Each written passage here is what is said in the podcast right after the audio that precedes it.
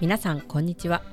旅するアスリート作曲家長谷川千夏とドイツ在住ピアニスト伊藤ユリアでお送りするほんわか楽しいクラシック談話室シナリアトークルーム。今回のテーマは手強かった共演相手エピソード。共演者にもいろいろな人がいるんですよね。ここでしか聞けない実話をお届けします。皆さんこんにちは。作曲家の長谷川千夏です。はい、こんにちは。ピアニストの伊藤ゆりやです。さて、今日のテーマはですね、手強かった共演相手エピソードについてお話ししていきたいと思います。はいゆりあちゃんのお話を中心にちょっと今回伺っていきましょはい。キャラの濃い共演相手エピソード3選いきましょうかね。まず、練習してこなかったんだよねを自慢する人。え？あの、フルートデュエットの編成で、トリオ、ピアノとフルート2本、この編成でやったことがあるんですけど、あの、一人コンサートの日に、ああ、練習してこなかったんだよねってそれであの本番でバシッと弾くんですけどでもなんかあのそういうのをこう続けていくとちょっとこうキャリアどうなるかは心配になるなっていう感じの相手でした。練習してこなかったんだよね。でも私練習してないけどすごいでしょっていうことだよね。あえて口にしてくる共演相手が面白かったなっていう。うん。第一戦目。うん。はい。ではでは続いて。はい続いて。これはですね。演談4種。この場合は練習してこれなかったんだよねを言い訳にする。はいはいどれだけ時間がなかったかっていうのをものすごくあの力説するんですよ。で結局合わせの時にボロボロだった時にねできなかった時にその自分を守る言い訳から入るっていうそういう共演相手がいてちょっと勘弁してほしかったなというエピソードです。うーんそれも通り道ですねきっとそういう人はうんね気持ちはわかるんですよ。あのそれはいや本当はもっとできるのにっていう気持ちがあるから。本当はもっとできるのにイコール本当はもっと上手になりたいみたいな。うん。上手でいたいとかそういう気持ちは多分少なからず演奏家の方はどなたでも持っていて。うん。ただし言い訳をして自分をこう守るっていう方法はやっぱりちょっと避けた方がいいかなという結論に至りました。まあ時間は人間に与えられたフェアなものじゃないですか。うん1日24時間しかないですよねどの人も。だからそこの中でやりくりして作って練習して仕上げてくるものだからやっぱり合わせのたびにどれだけ自分が練習できなかったかまず言うよりも練習しようみたいなそういう感じですかね。あーそれはねうんなんていうかな自立心が欠けてるよねうん、そうそうちょっと甘えかなとかそういうのもありますね。そう思うよ多分、うんゆりあちゃん優しいから甘やかしてほしかったんじゃないの？ねなんかそんなことないよとか。いや言えないですよ。プロ同士の。そうだよね。そんなことないよとか言ってらんないよね。うん、そうそう。やっぱプロ同士だと合わせ練習だってうん。火花散らせますから、えあのそれで、えっと、全然その、共演者さんボロボロでそういう時ゆりあちゃんなんて言うんですか？私でもねやっぱり共演相手を批判したりとかしないですよ。そういうのはあんまりあの人間関係も崩れるし、うん、じゃあゆっくりやりましょうとか言いますね。あーすごい建設的。ううん。んそれね私だったら多うん。分ギロって睨んで、何考えてんの？って。ギロって睨んで何考えてんのって言っちゃう。言っちゃう。え私の時間無駄にしに来たの？って言っちゃう、うん。うん、私ねなんかちょっとこう演奏家にとってずしーんっていう言葉かもしれないんだけど、うんなんかちょっと笑顔で私だったら普天練習するかなとか、あの普天練習ってタタタタタタタっていうね基礎練なんですよね。普天練習から出直していきましょうみたいなそういう感じのコメントをしましたよあの時は。あ私だったらこれは普天練習しますみたいな。うん。なんとかコンサートではできるようになったので。いやー勘弁してほしいねそういうのは。手強かったです。はい。うんで次の。3人目。はい。いやこれは本当に手強かったです。一番手強かったなと思う人なんですけどルーマニアで共演したビオラ奏者の方ででその方はルーマニア人なんですけど。また癖が強そうだな。はい。あのねルーマニア人の作曲家のゴレスタンという曲を弾いたんですね。でやっぱり自分の国の作曲家の曲を弾くっていうのでものすごく自信があるんですよ。うんなんかこう明らかにこっちが疑問を持っててもなんか言いくるめられてしまいそうなほどの自信なんですね。私はルーマニア人よだから私の解釈がもっと正しいのみたいなそういう感じ。ほうーん、でね私も私なりの解釈があってで彼女も彼女なりの解釈はあるんですね。うん。で大体あの共演する時に生じるのが音楽性の違いだとか、はい。そういう、うん、細かい好みの問題だとかニュアンスの違いとかそれをどうやってすり合わせていくかっていうのが合わせ練習なんですけどうん、ありますね。そうこともあろうに前奏はピアノのソロで入るんですけど2小節3小節弾いたとこで「ノノノノノノノ」って。止めるんですよ。えっと思って「ノノノノ」とか言って、うん。で、まあ、彼女はもっとこうこういかなきゃみたいな。ふわっとみたいにねレッスンが始まっちゃうんですよね。うん。でまあ一応プロ同士なのではい。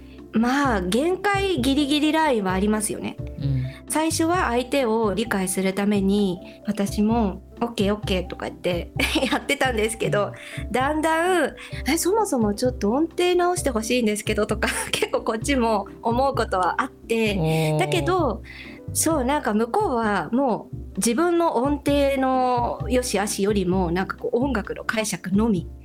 それでもういちいち「ノーノーノーノーノー」ってすごい止めてくるっていうものすごい手強い相手に遭遇しちゃって 進まないみたいな。うんでもねあのパートナーって古文じゃないのでうん。やっぱり相手を尊重しないと成り立たないところがあるんですね。うん。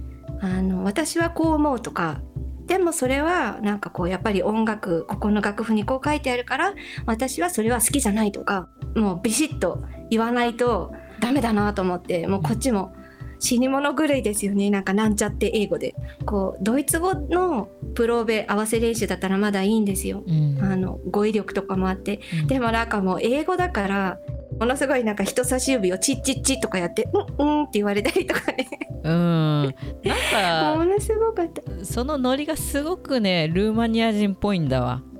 え知ってる？ルーマニア人の人って、うん。あのねルーマニアの人ってなんかねあのちょっと独特よね。うん、なんか知らない感じでものすごいびっくりしました。カルチャーショックでしたあれは、うん。なんか彼らすごくのびのび生きてるっていうのかな？はい。なんか本当に共演者との合わせっていうのは本来は気を使うものなんですね。うん。こう頭ごなしに批判から入るとか絶対にありえないんですよ。うんで音楽性が違ったところを持つっていうのは当たり前で。うんもうそれをどうやってすり合わせていくかっていうのがプローベ合わせ練習だと思っているので、うんうんそこを思いっきりこう別の視点でね合わせ練習が始まったのでうん。頭トンカチでガーンって 叩かれたぐらい驚きました。一応2人で音楽を作っていってでその合わせ練習が終わった時点で、まあ、ルーマニア現地でねあの本番の1日前とか Very good みたいになったんですよね。お Very good ってなったからそうそうそうあよかったよかったと思ったんですよ。でもコンサートの当日ね、それコンサートの演奏が終わってなんか「How was it?」みたいな「どうでしたか?」って言ったら「うーんそうそう」みたいな感じ あーまあまあまあだったかなって言われました。厳しい。もう面白くて本当に。個性強くて一番手強かった共演相手です。でもさなんかそのぐらい個性の強い共演者とステージ踏めるっていうことはもう何があっても大丈夫っていう自信になりそうじゃない、うん確かに、うん、もう大丈夫ですよ。何でも声ですよね。さてさて私あのずっとダダダッとね戦車のように 話し続けてしまいましたがじゃあ千夏さんの方にお話を振りましょう私からちょっと質問なんですけど、はい、うん、例えば作曲のオファーとか来ますよね。はい、で、うん、これはって思うような案件とか来た時の対処法。うん、これはって思う内容によるんですね。例えば作曲の制作で自分の音楽性と違う全くエレクトロの例えばダンスミュージックを作ってほしいって言われたら私の方は全然専門外なのでもうお断りします。うん、あなるほど。はいお断りして自分のつながりのある方につなぎますね。あなるほどね、うん、こういう方だったら紹介できるよとか。うんあとはあの例えばもしその自分のテイストと合っている曲のオファーが来た時にちょっとやり取りでもうなんかこれ手強いなと思ったようなエピソードありますかね？あのーこうしてほしいって言われてちゃんとイメージ共有ができた場合ってちょっと最初難しいかなと思ってもできちゃうんですよ意外と。うん。逆に技術的に難しいっていう話だとあの財布？楽譜起こしの仕事をいただく時ですね、はい、例えば即興演奏的にジャカジャカジャカジャカジャカジャカジャカジャカジャカって弾いててねはいいるやつとかああのユリアさんの楽譜でもありましたねそういう曲がねもしかして手強かった共演相手って私そうすみませんこれ面白いことになってきたそれ私ですよねみたいなめちゃくちゃ面白いじゃない収録でまさかこういうことになると思わなかった全然思ってなかったから今すごい 爆笑。いいね。じゃあここノーカットで。あーなるほどね。確かに私ものすごいこだわってましたもんね。うん。あのこだわり方っていうのはねもう本当にあの楽譜にどういうふうに寄付したいかっていうことをねすごく詳細に伝えてくれたのでねあれは本当勉強になりましたね。いやなんか本当にそう言っていただけて光栄なんですけど でもなんか申し訳ありませんでした本当に。でもねそういう自分ができる範囲のテリトリー内の依頼の中での困難っていうのはすごくいい肥やしになるんですよ。うんうんうんうん、で必ずそれはもう着地点が見えているし着地点が見えているっていうのはそのクライアントさんの音楽性とか音楽の知識と自分の音楽性と音楽の知識っていうのがだいたいその似たようなところに合ってる時っていうのは、はい、まあ、それは着地点がもう見えているのであとはもう自分が頑張るだけなんですよね。うん。なんかまさに共演ですよねそれって、うん、うん、お任せコースじゃないところがね、うんうん、こう依頼主もクリエイターとして関わっていきたいみたいな欲があるからどうしても依頼しました。はい出来上がったのをお受け取りしますみたいなそういうやり取りじゃなかったですよね全然。そうですね。でそういう仕事ってすごくやりがいがあるんです。ただこういうものを作ってお願いって言ってはいってやってなんとなく形にすればいいやっていうんじゃなくて具体的にこういうこともやってほしいっていうものを組んで世に出していくってそういう工程っていうのはやっぱりすごく仕事のやりがいでもあるし音楽家としての幅を広げるんじゃないかなって思いますね。うんわかります私も最後にあの俳優さんと共演した時の話をちょっと控えてたんですけどまさにその通りでピーター・ヴァイスさんっていう方がいらっしゃってとドイツでもこうテレビとか数々映画出演とかなさってる有名な俳優さんですけど以前ブラームスのエピソードについて朗読の合間に曲を演奏するという演奏会があったんですね。でそれに出演させていただいたんですけど相手の方とにかくお忙しいんですよ。で打ち合わせはもうメールで12回まあ大先輩の方なのでこちらは向こうの指示通りに動くしかなくてあの当日家を出る前のね開演3時間前にいきなり本人から電話がかかってきてあのねこことここのセリフの間で即興演奏をやってほしいんだけどできる？って言われたんですよ。で内心「はい?」って思って「できません」って言いたかったんですけどちょっとそうね「できません」とかも言いたくなくて「はいやってみます」って答えてしまってでそのままリハーサルに でリハーサルは本番の日当日開演前の1時間半前からスタートでもう時間ないんですよね。でまあ本当相手の方プロ中のプロでセリフとセリフの間をうまく読み取ってこの間で始めてほしいとかとにかく的確な指示でイメージをしっかり持っているなっていう印象でご本人もお忙しい中しっかり準備してきているしもうついていくので必死だった反面こう気が引き締まるような思いでね。で例の即興演奏のシーンではリハーサルの時に違うなもっとここは僕の読むテキストに感情を乗せるようにしてほしいとかここは得意げに弾いてとかここは大きな喜びに変わるんだよとかね厳しい指示が入ったんですね。う。ん、で頭の中でこう何度もイメージしてあとはぶっつけ本番、まあ、その他にブラームスの曲も弾くんですよ。で本番が終わった後に君ならできると思ったよありがとうみたいに握手してくださったんですね。でなんか飴と鞭だと思ってその時に もうこれは最大に手強い共演相手だなと思ったんですけど手強いってレベルが高い方と一緒にお仕事してショックを受ける時にも感じる要素なんじゃないかなって思いました。うん。本当だね、その場合は本当にうまくいった共演相手っていうか、ピアニストさんもね即興演奏が苦手なピアニストの方が多いからね。そうなんですよ、いや私だってそれで本番したことなかったので ちょっとちょっとって思いましたね。うん。ちょっとかなり挑戦的なリクエストだったけどなんとかやり遂げてよかったね。そうなんです。なんかやっぱり仕事ができる人とかレベルの高い方と一緒に働けるって大チャンスになるのでチャレンジ精神とかも必要だなって実感したこととあとね実はこのエピソードの後から即興演奏の独学を始めて今に至っています。おーそうだったんだ。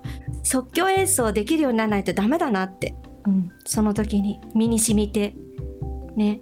それで今即興演奏シリーズ作ってねできるようになったんですよ。はいそうですね。あのクラシックのピアニストで即興演奏ができるってすごく強みなんですよね。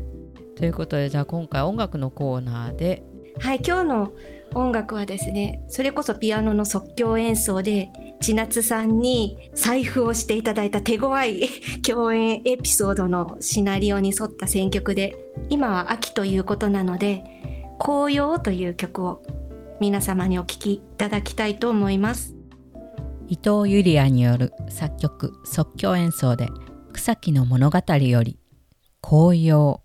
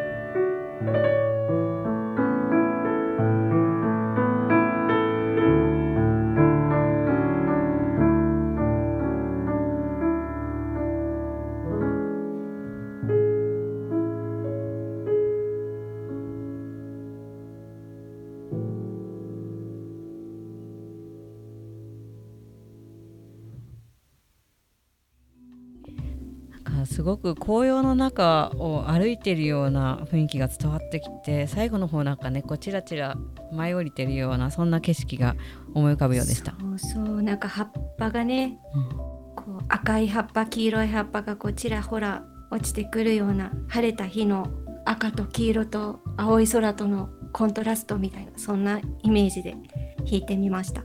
この曲も以前から引き続きご紹介させていただいてます草木の物語シリーズのうちの一曲なんですけれども全部千夏さんに財布していただいた曲集のシリーズをチナリアトークルームで紹介させていただいてます。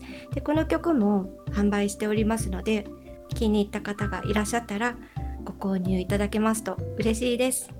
ではでは次回のテーマなんですけれども日本の文化と音楽についてお話ししていきたいと思います。番組の感想やテーマのリクエストなどがありましたらぜひツイッターでチナリアトークルームを検索してコメントをください。お待ちしてます。はい今日もありがとうございました。はいありがとうございました。ではまた。はい。またね